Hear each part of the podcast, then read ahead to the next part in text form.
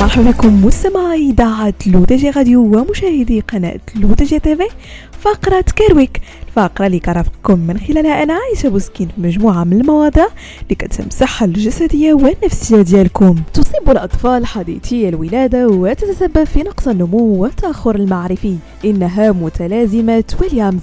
ما هو التفسير العلمي لهذه المتلازمة؟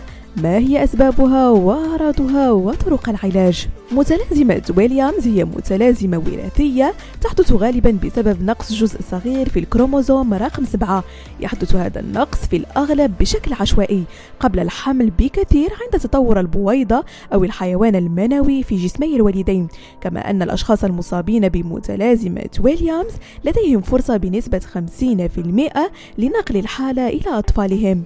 لكن مع ذلك تظل هذه المتلازمة نادرة جدا إذ تحدث في ولادة واحدة بين كل 7500 إلى 20000 وهي تظهر لدى الذكور والإناث بشكل متساوي. فيما يتعلق بأعراض المتلازمة فتتمثل في ملامح وجه غريبة مثل الجبهة العريضة جسر الأنف مسطح فم واسع مع شفاه ممتلئة ذقن صغير أسنان صغيرة متباعدة بشكل كبير عيون غير مستوية نقش غير طبيعي يشبه النجم في قزحية العين إضافة إلى أمراض القلب والشرايين وارتفاع مستويات ضغط الدم. أما عن أساليب العلاج مستمعين فإذا أثبت التشخيص أن الفرد مصاب بمتلازمة ويليامز استنادا إلى الاختبارات الجينية فسيعمل مقدم الرعاية الصحية مع المتخصصين المناسبين للمساعدة.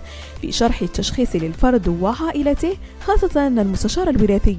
وعلى الرغم من عدم وجود علاج لهذه المتلازمة إلا أنه من المهم أن يستند العلاج والتدخل الطبي للاحتياجات الخاصة بكل شخص مصاب.